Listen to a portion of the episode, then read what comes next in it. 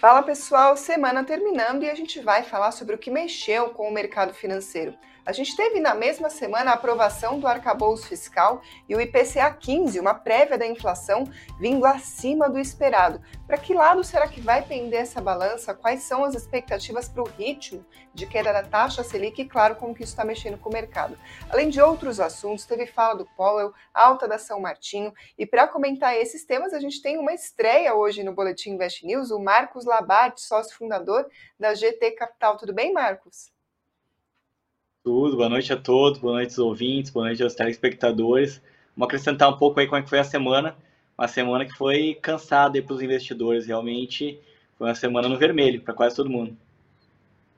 É isso aí, a gente vai falar sobre isso. Pessoal, aproveitem, mandem suas dúvidas, perguntas. Marco, seja muito bem-vindo. Vamos começar então falando um pouquinho do nosso cenário interno. A gente viu hoje, por exemplo, as taxas dos contratos futuros de juros fechando em alta. Isso depois de três sessões de queda. Então vamos comentar o que está mexendo aí com os cenários para os juros. Logo pela manhã, o IBGE divulgou o IPCA 15, que é a prévia do IPCA, nosso indicador oficial de inflação. Em agosto, a notícia foi a seguinte: ele veio acima do esperado pelo mercado, isso depois de dois meses ficando praticamente estagnado no zero a zero. A pressão agora nesse mês veio pelos custos da energia elétrica e, além disso, outro dado que chamou a atenção foi que a taxa em 12 meses voltou a superar os 4%, acima do centro da meta do Banco Central. Falando só do resultado mensal, a alta do IPCA 15 agora foi de 0,28%. E em 12 meses ficou em 4,24%. Só para a gente relembrar, centro da meta, 3,25 com aquela margem de tolerância de um ponto meio percentual, tanto para cima quanto para baixo. Essa divulgação veio dias depois, na terça-feira, a gente viu a notícia de que a Câmara dos Deputados concluiu a votação para o novo arcabouço fiscal. Teoricamente, um fator aí para alguma tranquilidade uh, na visibilidade aí dos investidores, enfim, ao mesmo tempo que a inflação deu sinais de alta. Hoje, o Roberto Campos Neto deu uma entrevista, na verdade, a entrevista foi gravada na quinta-feira e divulgada hoje, a entrevista foi para a Veja. E ele disse o seguinte: que mesmo que o déficit das contas públicas não seja zerado em 2024, é importante o governo mostrar que está fazendo um esforço nesse sentido. Ele destacou que tem incerteza no mercado financeiro sobre a capacidade do governo em promover um ajuste fiscal, mas ele reconheceu aí o esforço da equipe econômica. Além disso, ele, ele reforçou o seguinte, que a luta contra a inflação não está ganha. Ele destacou que a alta dos preços do setor de serviços ainda não está no patamar que o Banco Central gostaria. Ele foi questionado sobre os próximos cortes aí da Selic e ele disse o seguinte, abre aspas, foi consenso absoluto que o ritmo para quedas e elevações deve ser sempre de meio ponto, fecha aspas. Ou seja, a gente viu, a Selic teve de fato um movimento de meio ponto percentual. Havia até alguma expectativa, semanas atrás, de que pudesse haver alguma aceleração, um corte de 0,75 35 ponto percentual, mas essa expectativa está perdendo bastante da força. Uh, Marcos, claro que o Roberto Campos Neto não vai exatamente adiantar ali o que, que, o governo, o que, que o Banco Central vai fazer, nem, nem se faz isso, mas existe uma expectativa do mercado. A gente viu o movimento da curva de juros nessa semana. Então, gostaria de ouvir a sua avaliação aí, tanto no, no balanço de riscos, para utilizar termos que o próprio BC coloca ali no comunicado do Copom. A gente tem arcabouço fiscal sendo aprovado, mas a inflação vindo acima do esperado. Para que lado que isso pode pender e como que o mercado está enxergando tudo isso? Quais são as expectativas? Sim, acho que o mercado ele está olhando tanto para o cenário nacional quanto para o cenário internacional, né? Uh, essa semana foi uma semana que o Power falou, né? Falou no caso hoje, né? E ele ainda está com um pensamento um pouco pessimista, assim, sobre a economia americana e com taxas de juros altas, o investidor uh, internacional acaba fugindo, fugindo um pouco do, do Brasil. Né? Falando do cenário local, essa alta do IPCA, que foi um pouco acima aí do esperado, né? o mercado estava esperando na casa de 0,17, foi na casa de 0,28, ele pegou como um, foi realmente algo negativo, tanto que refletiu isso hoje na Bolsa de Valores, né? a Bolsa de Valores sentiu, principalmente nos setores que são mais sensíveis né? a, a uma inflação mais alta, né? e uh, o mercado ele acredita né, que a taxa de juros ela possa ceder nas próximas reuniões do Banco Central. Acho que essa é a expectativa de todo o mercado. né, de uma continuidade aí nessa queda de 0,50. Só que, claro, conforme uh, se antecede né, essas, essa, a próxima reunião do cupom, conforme vai saindo as notícias, né, notícias não tão positivas aí, a parte da inflação e também é, envolvendo os Estados Unidos aí uma possibilidade de uma continuidade na alta taxa de juros nos Estados Unidos, uh, e isso pode vir a brecar um pouco, né, uh, esse pensamento que todo mundo está tendo, que nas próximas reuniões do Banco Central, aquela taxa de juros seja na faixa de 0,50 nas próximas duas, três reuniões. Então, assim, quando acontece uh, esses fatos uh, que não são tão bons no percurso até a próxima reunião do cupom, é normal, o, no caso, a Bolsa de Valores acaba sendo mais sensível né, a tudo isso, uh, mas também, com certeza, altera na parte da taxa de juros, na curva dos juros, né? Porque como o mercado está pendente sempre a, um, a uma queda da taxa de juros e quando os números não vêm tão bons, uh, as pessoas começam a se questionar, né? E aí nesse, nessas, nesse questionamento pode ter algumas alterações nesse percalço ao longo do, da caminhada até a próxima reunião do cupom. Uhum. É bem, é normal que a gente veja, claro, variações na curva de juros, nos juros futuros, isso, claro, está uh, no jogo. Agora, de qualquer forma, o que a gente pode ver de maneira geral é que continua aí a expectativa de que a Selic continue no seu ciclo de queda, de que permaneça nessa trajetória. Por enquanto, uh, nenhuma mudança drástica nesse sentido, o mercado passando a ver uh, um movimento contrário ou uma manutenção da taxa Selic. Dito isso, a gente pode dizer que, apesar da inflação ter vindo acima do esperado, uh, pequenos sustos como esse já estão no preço, o mercado já está de olho, claro, no que está acontecendo, mas ainda seguindo nessa toada de se preparar para juros mais baixos a partir dos próximos meses mesmo? Exato, não, eu concordo contigo. Eu acho que o pensamento ainda continua sendo o mesmo. Né? Eu acho que não mudou aí o pensamento de uma queda na taxa de juros. Uh, a alta ela veio né, acima, mas não foi algo muito surpreendente, né? A gente também tem que acompanhar o próximo IPCA, né, a próxima análise, porque aí vai vir esse aumento aí nos preços dos combustíveis, né, que não foi pego. Então, assim, essa alta nos preços dos combustíveis pode vir, né, a ser uma surpresa um pouco mais negativa para o próximo IPCA. Temos que continuar acompanhando isso, né? Mas a tendência da trajetória uh, é nas próximas reuniões, até porque também tem um fator uh, político, né, eh, pesando né, nessa, nessa, nessa decisão né, que possa ter naquela taxa de juros. Então, a tendência ela continua a mesma, não muda, né? Uh, acontece esses solavancos aí que são normais, né?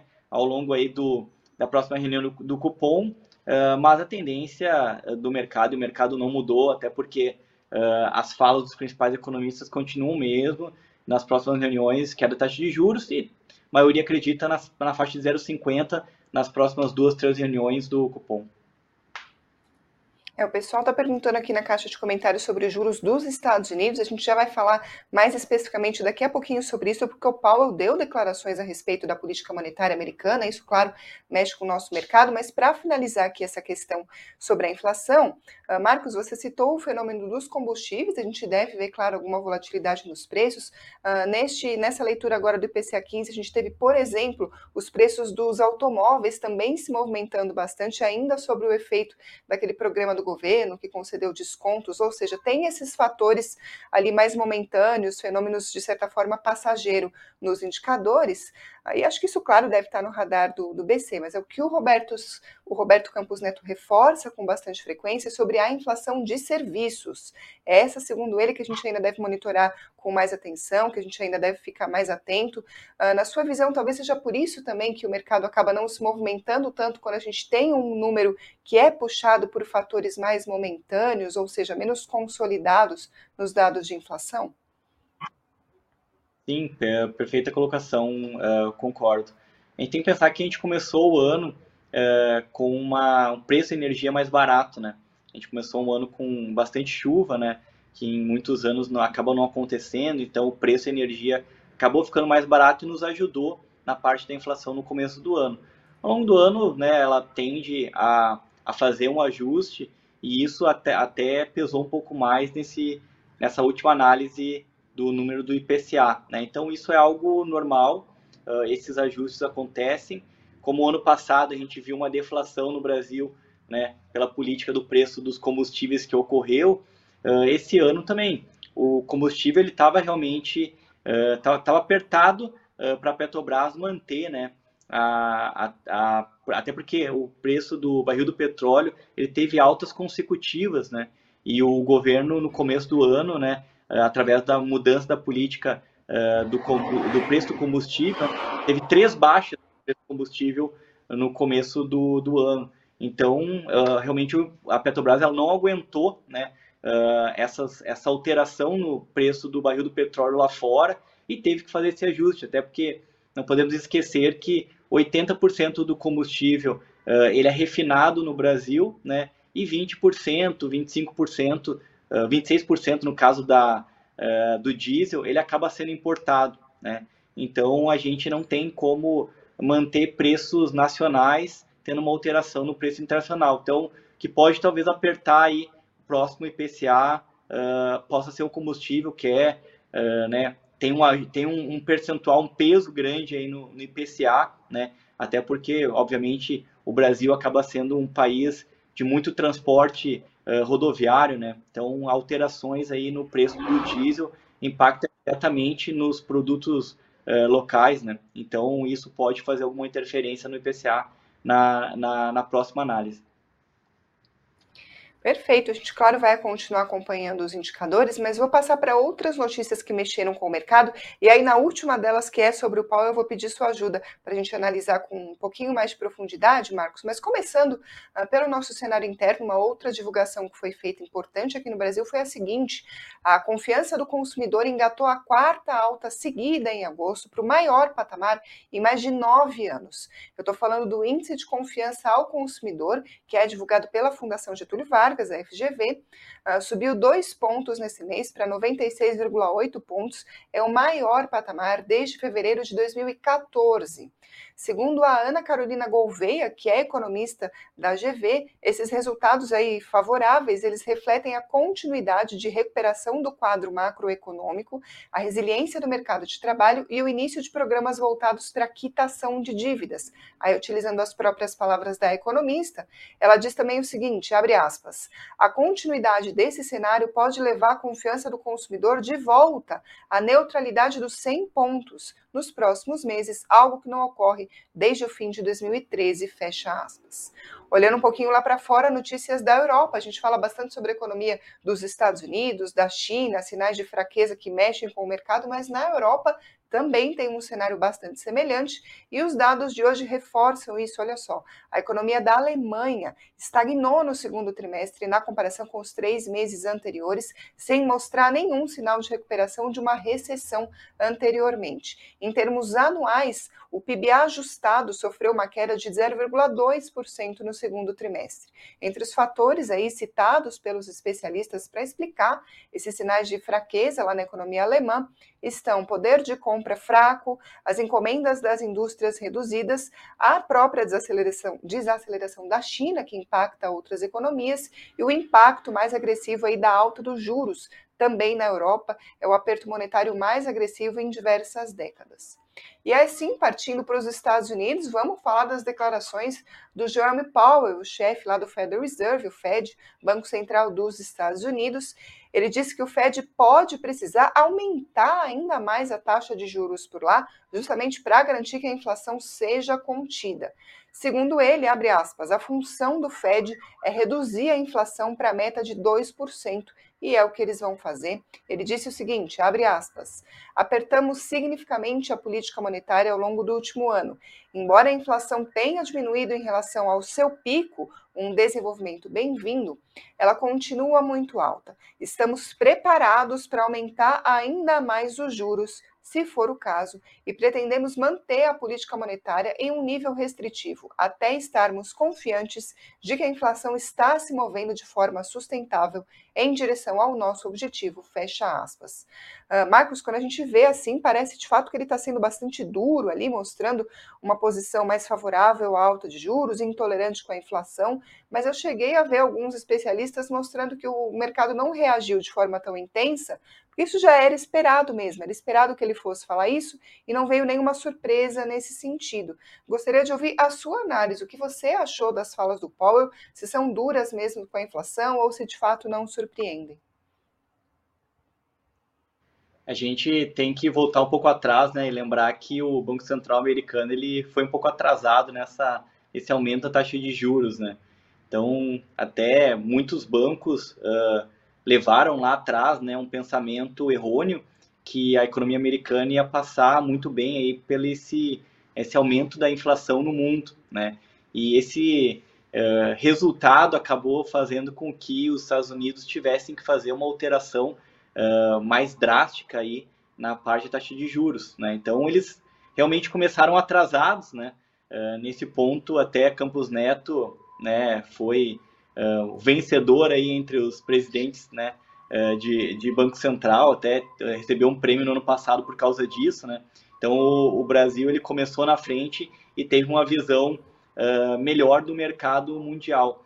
Eu acho que o, o Fed com isso ele acabou nesse atraso dele uh, agora ele está né numa política de não quero errar não posso errar de novo né então a, a fala dele foi uma fala que tanto que a bolsa norte-americana não sofreu muito hoje né por causa disso uh, porque uh, se a tendência se não mostra uma tendência de melhora com certeza o Fed ele não vai afrouxar esse ciclo de possibilidade de continuidade na taxa de juros, né? Então, atrás é, ele cometeu alguns equívocos, esses equívocos ele não quer continuar, não quer cometer novamente, né? Então é, essa fala dele foi uma fala dura dizendo assim, não, eu vou continuar aumentando até quanto for possível para conter a inflação nos Estados Unidos. E é, não esquecendo que a taxa de desemprego ela ainda continua baixa nos Estados Unidos, né?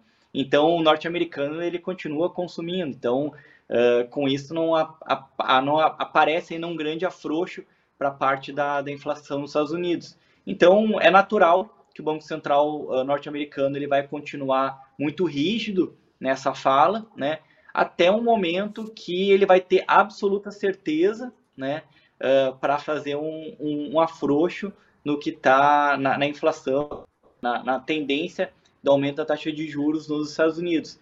Então, eu acho natural a fala dele, ele não surpreendeu, tanto que isso uh, repercutiu na bolsa uh, de valores norte-americana imediato, né? Então é reflexo de que uh, o Power não quer errar de novo e que ele vai fazer o possível para conter a inflação nos Estados Unidos, para trazer a meta, como você se referiu atrás aí de 2,5.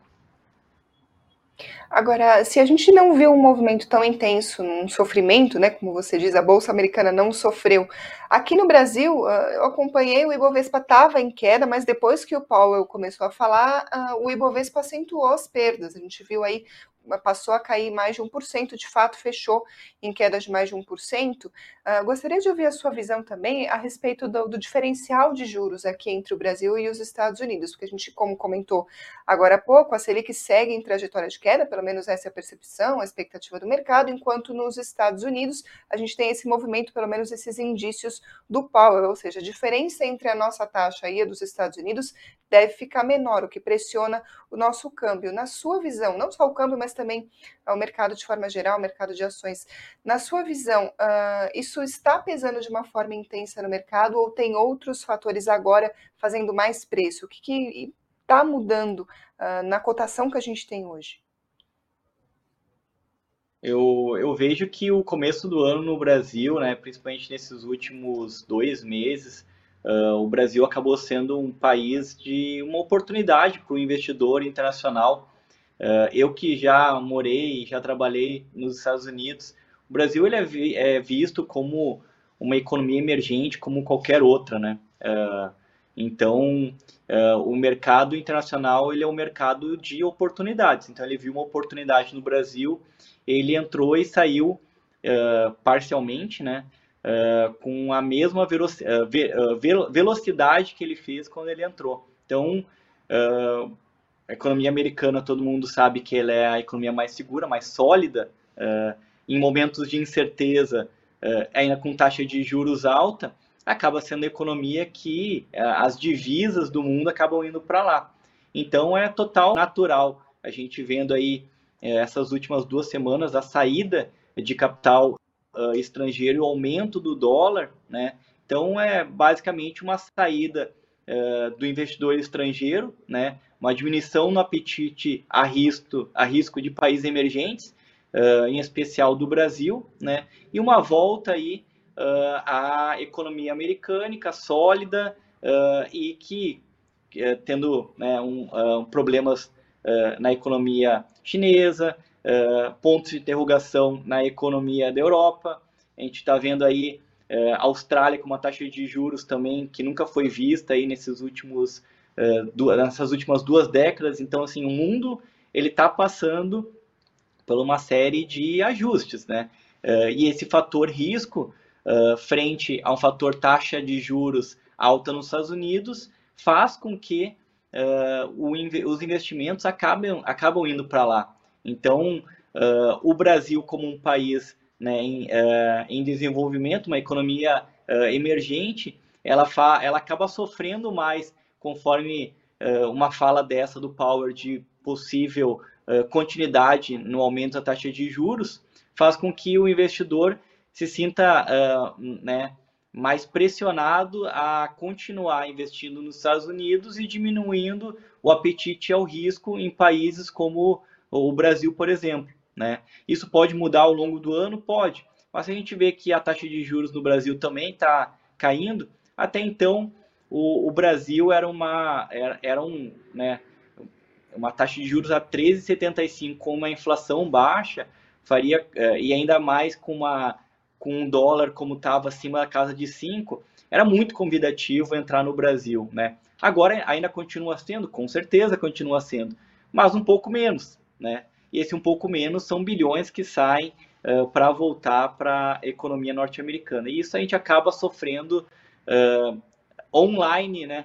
Uh, aqui na Bolsa de Valores. A Bolsa de Valores está caindo há duas semanas, e se você botar junto a saída de investidor estrangeiro no Brasil, bate certinho uh, com a saída do apetite ao risco em países emergentes como o Brasil. Então, assim, não, não mudou muito o que acontece nos últimos anos. Talvez o, o, o estrangeiro entrou com um pouco mais de apetite dessa vez no Brasil, porque ele olhou outros países e ele não se sentiu confortável entrar. Então, assim, pegava aí uma Turquia, não se sentia confortável para entrar pegava uma economia chinesa que ele não estava sentindo confortável de entrar. Então eles viram o Brasil e falou, pô, peraí, o Brasil está interessante, vamos alocar um pouco de capital a mais. Então, assim, essa alta da, da Bolsa Brasileira e essa queda da inflação, ela veio muito do capital uh, estrangeiro especulativo, que ele entrou com uma força muito grande no Brasil.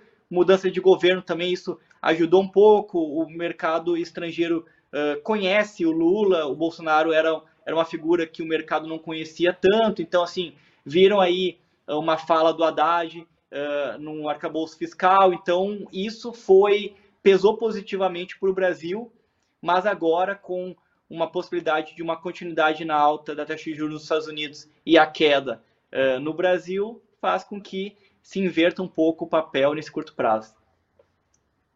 Ou seja, mais uma vez, a gente, claro, de olho na percepção de risco, a gente vai continuar acompanhando, mas falando um pouquinho sobre as cotações, hoje o dólar acabou fechando praticamente no 0 a 0, caiu só 0,1% a 4,87, mas nessa semana caiu 1,85% sobre o real.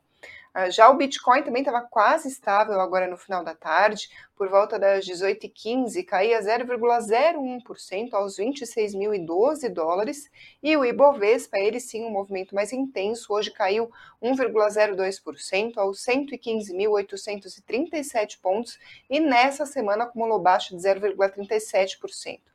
Vamos falar um pouquinho de ações. Hoje, quem liderou as perdas do dia entre os papéis do Ibovespa foi Pão de Açúcar, caiu mais de 7%, CVC 6,58%, MRV 5,58%. Na outra ponta, São Martinho de novo se destacando aí no pódio, hoje subiu mais de 4%, SLC também aí no setor agrícola. Uh, subiu 1,89 e a Raizen 1,61. Isso foi no pregão de hoje. Agora, se a gente pegar o acumulado da semana, é bem parecido. Olha só, Pão de Açúcar liderou as perdas, caiu quase 28%, mas a gente teve o fenômeno da distribuição dos papéis da Êxito. Além disso, o CVC nessa semana caiu mais de 11%, assim como a Marfrig. Aí na outra ponta, entre as maiores altas, a gente teve em terceiro lugar Raizen, mais de 5%, Alpargatas, mais de 5% também, e a São Martinho subiu mais de 13% nessa semana, e é sobre ela que a gente vai falar agora. A gente teve hoje a notícia de que o Bradesco BBI elevou a recomendação para compra, ele citou aí uma visão otimista sobre os preços do açúcar por causa da alta probabilidade de um forte El Ninho ocorrer ao longo do quarto trimestre de 2023 e o primeiro trimestre de 2024. Mas essa notícia veio de hoje, a verdade é que a São Martinho já está subindo alguns pregões, a gente tem comentado aqui, ela está sempre no pódio dos destaques das ações que compõem o Ibovespa. E Marcos, gostaria de ouvir a sua análise para a São Martinho. Você vê com o mesmo otimismo que o mercado uh, precificou a São Martinho nos últimos dias? Eu vejo sim, eu até acredito que a São Martinho tem uma uma tendência de uma continuidade de alta, tá? Uh, a gente vê isso porque tanto o Bradesco quanto o Banco BTG também reprecificaram o papel, o preço do papel frente né, ao açúcar, né? Lembrando que o maior concorrente do Brasil no, na parte de produção de açúcar é a Índia, né? E a Índia está passando por um problema grave uh, na parte de produção de açúcar, tanto que ela está brecando as exportações de açúcar, o que está dando um temor para o mundo e uma disparada nos preços do açúcar uh, no mercado mundial. Né? Lembrando que o El Ninho uh, ele uh, tende a acontecer aí no final do, do ano, então assim o mercado acredita que no final do ano a, a safra agora de final do ano e de início de 2024 tem um crescimento de perto de 5%. Isso é muito positivo. E a São Martinho acaba sendo, uh, junto com a Raizen, uma das principais empresas uh, para a parte do, do, segmento de açúcar. Então, assim, a gente vê que a Índia, tá, que é o principal concorrente do Brasil, está sofrendo na produção. A gente vê que o Brasil vai ter um aumento na produção até o final do ano uh, do, do açúcar o etanol também né, uh, tende a, a, melhorar de preços. Então, assim, é um mercado perfeito uh, para uh, São Martinho, que teve um balanço agora, o último balanço foi um balanço um pouco neutro, assim, ele não foi tão positivo. Então, o mercado ele olhou, não viu novidade, mas tão logo viu essa alta no preço do açúcar e a possibilidade futura aí de uma melhora na produção da cana-de-açúcar, viu a São Martinho como a preferida do setor. E num, uh, em, em um período no qual a Bolsa Brasileira acaba passando por toda essa turbulência, principalmente no setor de varejo, o setor uh, agrícola, que foi até, em, até o ano passado também um setor muito vencedor, né? SLC foi uma ação que subiu muito aí uh, nesses últimos um ano e meio. agora a gente está vendo uma outra parceira, né? Também do setor de açúcar uh, fazendo aí, dando grandes, uh, grandes saltos, né, como é o papel do São Martinho. Então, assim, por que, que a São Martinho subiu? Tem justificativa? Obviamente tem, e é por isso que o Bradesco e o, e o BTG estão reprecificando o preço uh, frente a essa alta do preço do açúcar. Então, é um caminho muito perfeito aí para uma continuidade na alta no, nas ações da São Martinho. O mercado está notando isso, está uh, fazendo esses ajustes e aí a gente está vendo essa alta contrária do que está acontecendo com a Bolsa de Valores nessas últimas duas semanas. Então, São Martinho está remando contra a maré. É isso aí. Nos minutos que nos restam, gostaria de fazer uma pergunta também para você, Marcos, porque o pessoal está aqui comentando sobre VEG. A Rosa Maria de Freitas está se mostrando aí bastante confiante com o papel. O Douglas Migoto também uh, falando sobre essa ação, o Silvio também perguntando sobre VEG. Então, você tem alguma análise, alguma perspectiva aí sobre a ação? Não sei se você acompanha mais de perto, se puder dar aí uma palhinha de VEG para gente. Sim, perfeito. Bom, a VEG é um case de sucesso no mercado mundial, né? É a principal empresa aí de fabricante de motores até uma certa até uma certa quantidade de cavalos, né? Uh, e ela uh, entre ontem e hoje ela tá uh, passou para o mercado uma notícia que ela está iniciando uma planta no México. Então assim demonstra a força e a resiliência uh, de uma empresa que é um orgulho nacional, né? Recentemente até uh, na próxima espaçonave aí que vai para a Lua, se eu não me engano no ano que vem, algumas peças vão ser da VEG. Então assim foi escolhida pela SpaceX a VEG para ser a, a empresa que vai fornecer determinada peça para um componente aí de uma, de uma espaçonave. Então, assim, é o Brasil que deu certo e é o Brasil que está dando certo. Então, assim, não tem como uh, deixar uh, de olhar para uma empresa uh, com o desempenho e o potencial de crescimento que tem a VEG, né? O, o potencial tecnológico, né?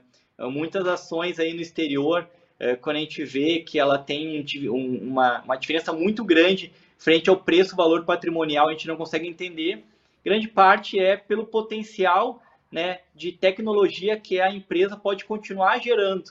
E a VEG é essa empresa no Brasil. Né? É uma empresa que, uh, num futuro próximo, vai fornecer motores elétricos para aeronaves. É uma empresa que ela continua uh, investindo uh, e crescendo no exterior. Ela tem plantas não só, né, como eu falei agora, que está iniciando no México, mas ela tem uma operação grande na Índia.